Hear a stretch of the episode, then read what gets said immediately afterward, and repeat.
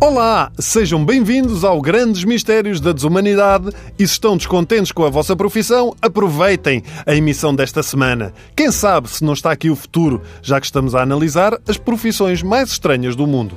A de hoje provavelmente existe em Portugal e poderá traduzir-se em algo como avaliador de sexo em aviculturas, ou seja, alguém que é pago para andar a ver o sexo dos pintainhos. Ao que parece, não é algo assim tão simples e é determinante, já que a alimentação e o destino de machos e fêmeas é diferente.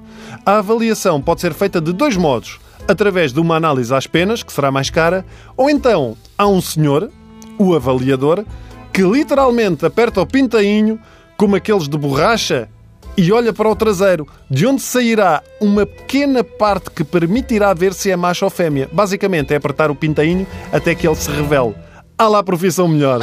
Portanto, recapitulando, há uma pessoa que passa o dia a esborrachar pintos e a dizer Nino, Nina, Nino, Nina. O problema é que mesmo a olho nu parece que é difícil avaliar o sexo do pintainho.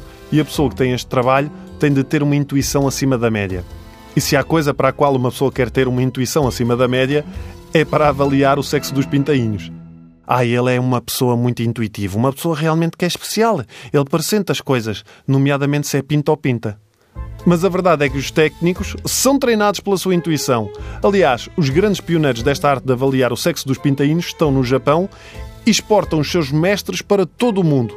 E é importante que esta profissão seja bem exercida.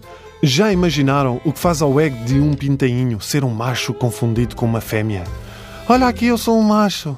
Eu sou um macho e ninguém me liga nenhuma a sofrer a pressão da sociedade para ter que meter ovos e ser mãe. Ser avaliador de sexo de pintainhos não é para todos. Eu tenho um amigo que tem esta profissão e realmente tem uma intuição espetacular.